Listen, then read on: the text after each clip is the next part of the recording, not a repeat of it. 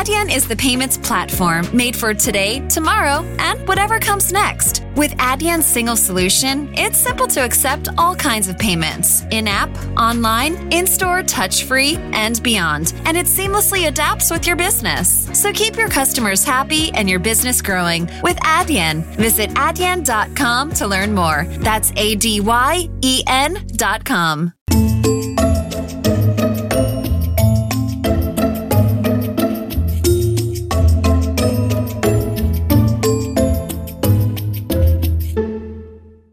I am in um, Palestine. Uh, it's a place called uh, Al Arroub Camp. It's a refugee camp um, that was established after 1948 when people were kicked out of uh, you know their original villages um, in historical Palestine.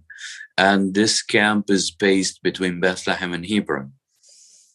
I was born in there because my family came after 1948 and um, eh, they were provided with tents in the beginning um, uh, to, and and because the United Nations under a program called the UNRWA was completely meant to be helping Palestinians uh, they provided the land by renting this land from a village nearby this area for 99 years. And now the the ironic is the irony is um, is how did they know that the occupation will last for 99 years? This is something i don't know. I, I never find an answer for that. But uh, uh, my family came, of course, and generation after generation. And I was born and raised in here for most of my life, I would say. My name is uh, Nabil Al Raee, and uh, I'm an artist. Um, I served as a, an artistic director at the Freedom Theater in uh, Jenin refugee camp. Uh, this is a different camp in the north of Palestine. Um, I worked there for over 13 years uh, in a theater. Now I'm a writer and theater director, but also an actor, and most of the time in cinema, movies. Um, and uh, I'm a Palestinian. um, and and I, of course, uh, uh, try all the time to speak all over the places. I was invited and prepared uh, different papers in different cities around the world about Palestine and uh, about art in Palestine in different occasions, different universities from you know America to across Europe and uh, different places. Uh, I have a great connection to Portugal because I was married to a Portuguese and I have two daughters in there right now. I haven't seen for over a year now because of uh, COVID 19 and all the restrictions. Uh, but beside that, also one important reason that I can share with you that uh, it's also my identity and my ID and travel document is all, always a problem because I'm holding a Palestinian passport. It's not easy for me to uh, have a visa so I can enter Europe uh, uh, uh, whenever I want or whenever I need. Even though you know I'm married for, um, I was married for um, uh, quite a good time, and I have two daughters. Sometimes I to be honest with you, I faced a lot of problems with the Portuguese consulate giving me an access as normal access to Portugal. For example, last time I asked for a visa, um, I have to give them again um, uh, all the legal papers that I have my daughters in there. They needed uh, like a bank account. They, and I was like, oh my God, they these guys knew me all these years and and still i'm facing all of all of that so just to mention that as a side note let me first put you in a and um, or try to uh, divide and define what was going on uh, since the beginning. And maybe for the people who don't know, when I mention a refugee camp, for example, as a starting point, I must say the refugee I'm talking, the refugee camp that I'm talking about right now is one square kilometer holding 14,000 people. So the spot where I live in one square kilometer, and um, uh, I would invite people to think about that. Uh, imagine you are in Portugal and 14,000 people living in one square kilometer. These people are originally refugees from different villages. I can count over 22 to 30 different villages, and I can mention names because I know them. And my original village is called Iraq al Manshi. Nowadays, of course, they call it Kiryat Gat as a, an Israeli uh, village. So these people was kicked out of their homeland and became refugees within inside of Palestine. Um, and among uh, these people, um, uh, there is different camps in Palestine and in Gaza itself originally from big cities to small villages around historical Palestine. So the, the main current situation that we are in right now started where the plan was that the prime minister of uh, Israel, Bibi Netanyahu, um, trying to win pol- politically because his situation is very critical because he have um, uh, corrupted cases in the court, in the Israeli court, and he want to run away from going to jail. So he decided to take a move by taking a step of going to a place called Sheikh Jarrah in Jerusalem, where people are living for many, many years. But let me mention something. These people are living in these houses. They were also refugees from big cities in historical Palestine, and they were moved in 1967. Uh, they were giving illegal papers under the government of Jordan to be legal and to live in their houses. Now, Netanyahu, according to his plan and according to his court, decided that these houses doesn't belong to these Palestinians and we will kick them out simply as this take them out of their houses throw them to the street and give them give these houses to settlers. In order for him to win uh, the next election and be in, in charge again. He did not expect that this move will be you know he have to pay uh, pay a big price for that and he did not expect that palestinian people will stand up and refuse that and that was in a parallel where people are practicing Ramadan, you know, the most holy um, uh, month where Muslims are practicing fasting and praying in Al Aqsa Mosque in Jerusalem. Um, also attacked the uh, Al Aqsa Mosque, and this is where the whole point started for the for what is going on. Now, the the beautiful thing that is happening because not everything is dark. And I'm proudly saying that as a Palestinian.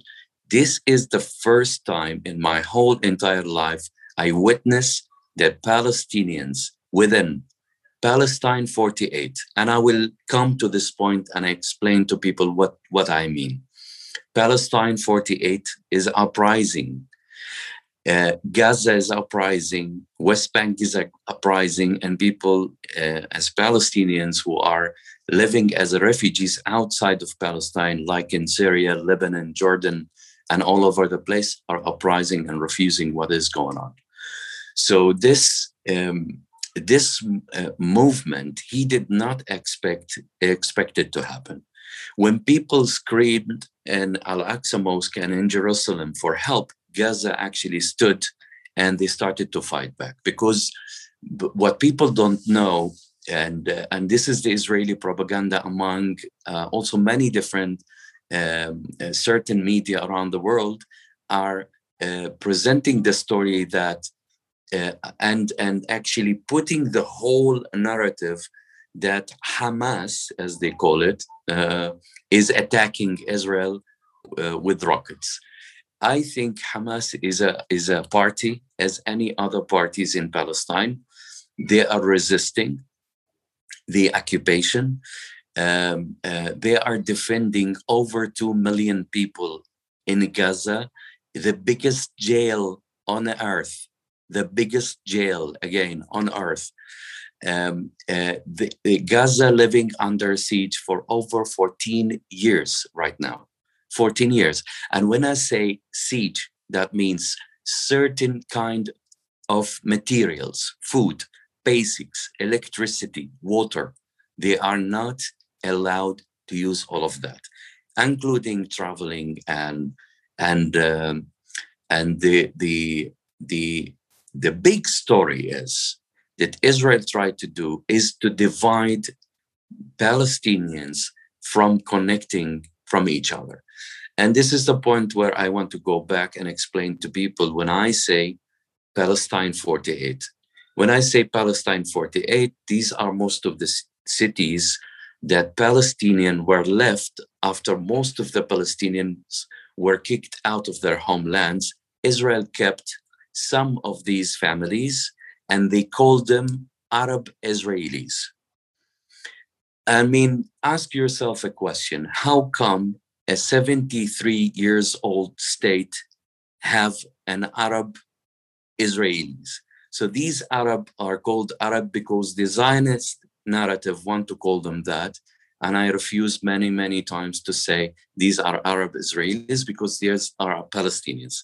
But to give them uh, a privilege, Israel decided to give them the citizenship of Israel, which is, you know, an ID and a passport. And that's why they call them Arab Israelis, because they want to say, we are, look at us, you know, we are very uh, multicultural uh, um, state, democratic, people have space and people have the freedom of speech, freedom of everything. That is a big lie, in fact, because on the ground, uh, you have a quality of citizenship. The first uh, quality of a citizenship is the Israeli Jewish European settlers who came to uh, Palestine. Even among Jewish themselves, they divided. Uh, there is a huge difference from a European settler who came, an American settler who came to Palestine, and an Ethiopian, for example, who came from Africa. And you can divide that to the point where you arrive to the Palestinians who are living in Palestine 48 uh, nowadays. Now, all these people, after this move, actually stood up and said, There is no way beside uh, protecting our identity as Palestinians. We are Palestinians. We want to go back to our roots. Besides that, Gaza is completely separate from any other cities and um, in in Palestine. We can't go to Gaza. They can't visit us. Last time I was in Gaza when I was 10 years old. Imagine if you are talking about Lisboa and Porto, right? So Porto is in the north and all other cities around Portugal, like you know Coimbra, whatever you can, we can count different cities. They don't have an access to come and see Portugal, uh, Porto, and Porto have no access to see all other cities in in Portugal. This is exactly what is ha- happening, and the West Bank they give it a title. The title is that there is what is called a Palestinian Authority. What is a Palestinian Authority? Under the Oslo Agreement that happens in 1993, there was what it's called, uh, and I'm sorry for my words, a bullshit agreement called Oslo Agreement. It meant to be a um, first step giving the Palestinians a self authority that will rule um, life in Palestine. Uh, uh, and this starting point started from two cities. One it's called Jericho. The other city is Gaza. And um, uh, this authority came under this agreement to give the Palestinian the right of self um, ruling, if I might say, as an authority, a local authority. But until today, none of this agreement was implemented. The whole world uh, uh, screamed, you know, and was happy that something could move. And we ourselves, we went, you know, with olives to to meet the people who came from outside. Uh, we were happy that finally something could move ahead, and we, you know, we find a solution for that. But uh, Israel simply doesn't want a Palestinian state to happen, even though we are talking about that less than 20% of the whole historical Palestine that the Palestinians have to accept, including that if that state will be, they have no control on borders, on airports, and so on. I we can we can I need a lot of time to explain alone what is Oslo Agreement. Now, going back to your question about uh, why we don't see, you know, um, a neutral coverage of what is happening in the media and why is this so difficult? Although it, there is a huge change around the world where comes from a very free people standing and sharing stories of Palestinians in here. But we have to remember very well that when Israel was created, it was supported by big countries uh, like America, the UK, France, and we can count these people. They built a narrative, and the first starting point of this narrative saying, we are giving a land, an empty land for people without land. So, a land without people for people without land. This is the narrative that Israel and the Zionist um, movement has presented to the world that they came to a place, you know, it's empty one, there's no people, you have some camels here and there, and some Bedouins, you know, as if we don't exist and, you know, we don't have language or we don't have history. It's like it's like Alentejo. Here in Alentejo, we, we also have few people we does that don't give the right of Spanish people came to invite in, uh, invade us. It's the same thing. exactly. By the way, I love the wine from Alentejo. I, I I like it very much. It's very very nice wine from there. Oh, sorry, and, I interrupt you. Sorry. Oh, no, it's fine. Now I have to mention something very important, and people might don't know uh, because uh, I had these questions before that they think people think that Palestinians are only Muslims. And the fact is, no, Palestinians were Muslims, Jews, and Christians. So before we go uh, farther, I have to make a huge definition between Judaism, Jewish people, and Zionism and the Israeli people. It must be put in this way because none of us, as Muslims, as Christians, have something to do or against the Jewish people. Never. Our uh, war is an existence one. We fight to exist. And it happens to be that these Israelis uh, started this and advocate for the Zionists and Zionism. And the funny thing I can share with you that who started Zionism is a group of atheists, non-believers, who actually um, um, tricked the Jewish people, saying this is the promised land and this what God uh, gave us and it's for us, you know. Anyway, um, um, they built a strong narrative that people believed all these years. No wonder no wonder that it will take time for it to change. And it is changing. Why? Because simply um, a lie cannot go farther. It can live for a certain time, but it cannot continue because people nowadays have an access to technology, have an access to social media. Uh, people can share different stories. They meet us, you know. When when when we meet, for example, in Europe, and some people met me for the first time, they were like thinking that how does a Palestinian look like, for example? And I had to explain, and I, I never felt offended because this is such an innocent uh, question that comes from people and through the people. They want to know more because they didn't know. And I always excuse people and say people need to take the right time to understand uh, and to process the information inside of their heads. And um, because also there is a misdirection by governments, especially, and I'm not talking here about people. People are always free and want to, you know, uh, support all the just causes that exist in this world, all over the place, you know. But governments, uh, especially when they have an interest with uh, uh, crossing Israel, um, uh, and and the power, the superpower around the world, especially America, um, they will be presenting uh, uh, alternative information for people and hide some other information from people to see and know.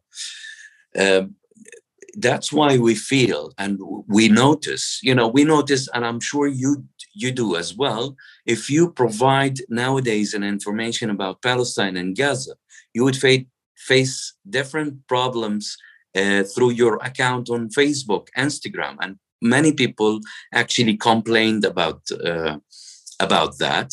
It's part of the problem, and it's part of the big fight that we're facing nowadays.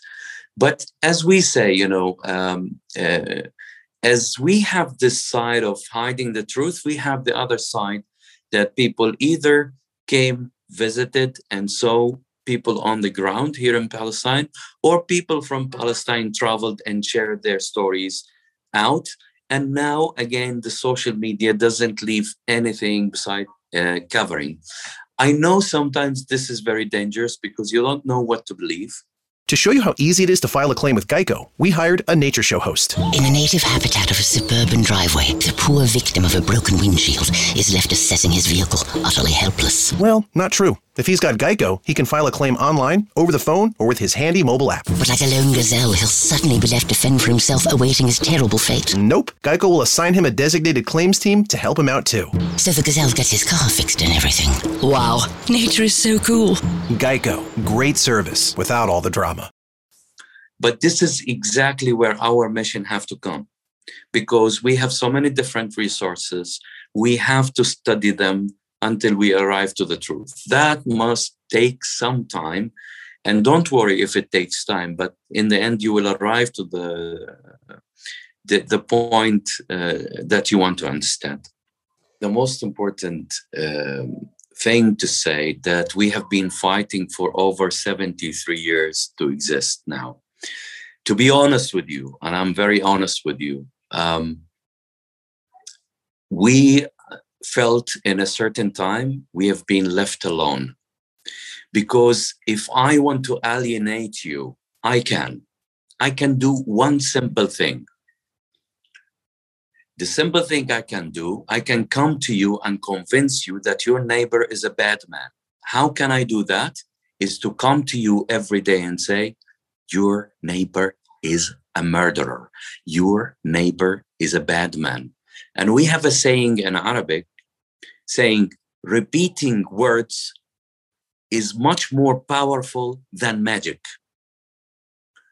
So, as I said, you know, the, the Zionist narrative was completely established around the world. The world felt that maybe we are not important. Um, I think the Palestinian felt many times that they're left alone. And in a certain time, we thought either we die or we live. But the one thing we know that we don't have to give up. We will be fighting to the last drop of our blood to bring back our rights and our homeland. I did not to choose. I did not choose to be born in a refugee camp. I had a beautiful village, like Santa Maria de Feira, like uh, like any other places around. We felt that this world is completely trapped by the, the political universal structure that is stronger than us and simply supporting Israel in every move that they are taking day after day. Now, again, facts are changing because people are awakening and, and they are experiencing things on the ground. Because, you know, I've received some Portuguese people when I used to work at the, the Freedom Theater. And um, it, it, it, happens rarely because I know, you know, uh, people would prefer to go to Algarve, to the beach, and, and spend some time in there. Uh, and and travel to other places which is calm and and i'm uh, i'm not saying this is bad of course but rarely could i could meet portuguese people i met people many people from uh, other places in in europe but it's very different when we when we meet face to face when we talk to each other as human beings and say listen we are fighting, all of us. And I'm not nationalistic at all. When I say I'm Palestinian, I'm still fighting as a Palestinian because we still have a cause to fight for. I am for humanity. I hate borders. I hate countries. I hate passports. I don't believe in that. I am a human being. And I think the Israeli himself is a human being. But they have been brainwashed the Palestinians have done so many different things possible to live in peace. Always took the steps. Even they give up principles in their lives to, uh, to agree on peace agreements. Never happened. A two-state solution never happened. Now we're saying one state solution never happened. Okay, so what? So it is a matter of existing in this world. So we are fighting we are welcoming and happy to have people are supporting us when they believe that it's a just cause of course and it's their choice if not i promise you my friend we will never give up. Never never give up. I am feeling a lot of pain inside of my heart losing our children. I i imagine nobody in this world would would see a child suffer or uh, dead in this way with a huge bomb the the most uh, sophisticated weapon on earth i i would say because it coming it's coming from america to to to bomb a child and and uh, you don't have tears in in your eyes and and you don't have empathy for that but if we don't lead within Palestine from here an uprising. So our voice would would never uh, travel around and and and be heard. Besides the pain that I have, I have a lot of hope because I see this time is a completely different time. Um, as far as I experienced what was going on in Palestine my whole life, this time is different. Enough is enough enough is enough. I think we want to live as human beings. We don't want to be treated as slaves or less than animals, according to you know many many peoples. And I'm sure normal society and people in Israel want to do that as well. So, what is the price? I tell you what is the solution. It's very easy. Admit that they commit a crime against humanity. And our role will be to march for forgiveness. But you don't want either this or that? I'm sorry. We are welcoming everybody from all over the place, including Israelis, to be in Palestine.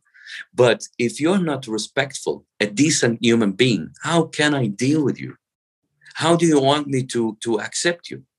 You are finding me daily stopping me hours and hours in checkpoints, humiliating me in front of my child and want me to be silent. and shut up and just eat. You know, we provide you some water, some food, and and that's all. Now, while I'm talking to you, I like to share with you that people um, that they hear us. I tell you, I might be lying. You don't have to believe me. I am an actor. I'm a good actor. I can act, you know? I can be angry. I can be sad. I might be misleading you with my information right now. So, what is your job? Your job is to look at the resources, maybe hear my voice, and go and search and do your homework in order for you to understand what is going on. Our fight, eh, we are fighting an ethnic cleansing project by the Israelis. Unfortunately, this is the fact. Because calling what is happening in Palestine a conflict, it's a wrong approach.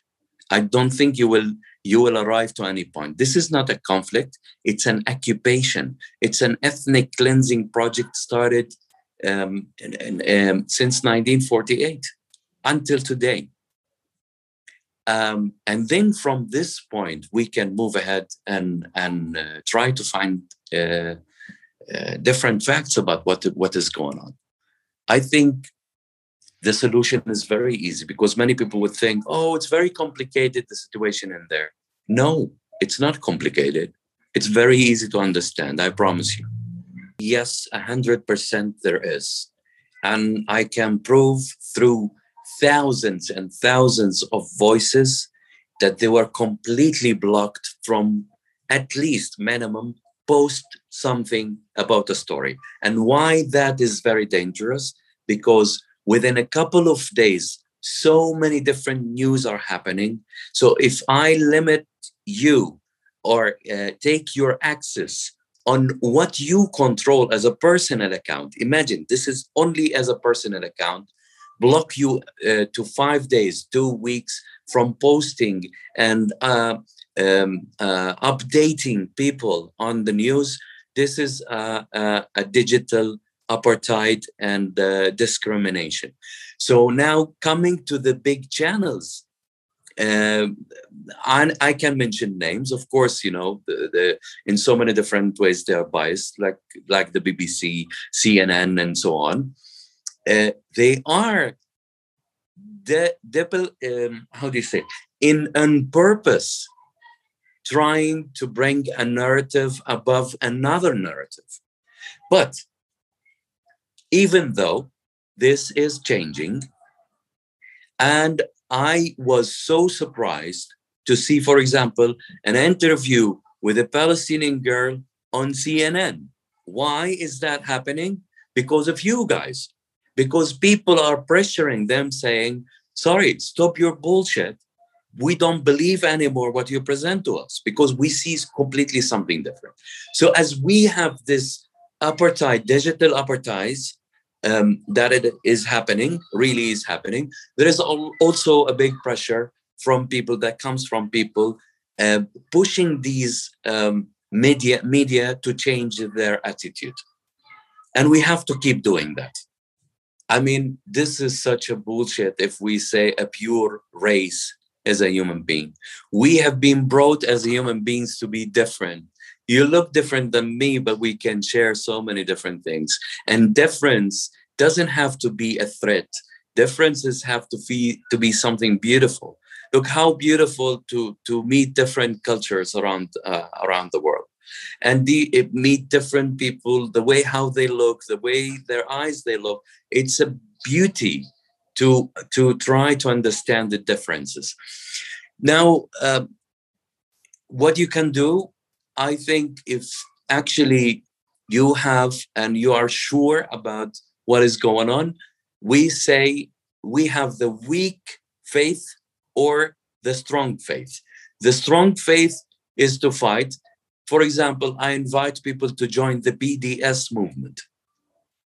And the BDS movement is asking for sanction and boycott culturally Israel uh, uh, as an apartheid system uh, that exist. And it's exactly, and even more than the South African uh, apartheid that uh, that people uh, stood for and fought for it to end. And I hope that this will happen in, in, in Palestine. This is one thing you can do. If you find that difficult, there are so many different ways to connect with uh, with people and talk to them. Um, you can take their stories and share them. You can, for example, translate a story of a child who just died and uh, translate it into Portuguese so people can understand better if it's a matter of a language. Um, it's not about uh, supporting people with money, for example.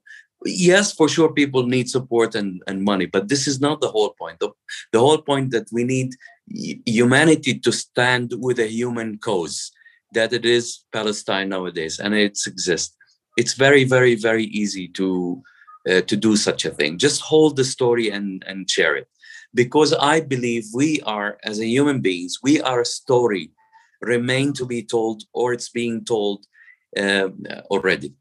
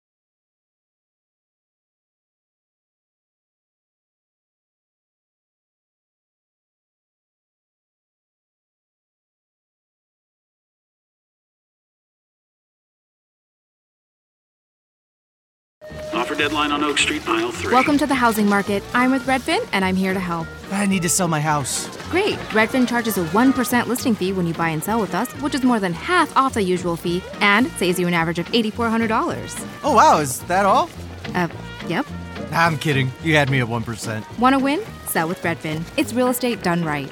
Bidding war at the offers counter in five minutes. Average savings is Redfin refund plus 1 listing fee. Subject to minimums. Not available in all areas. Learn more at redfin.com.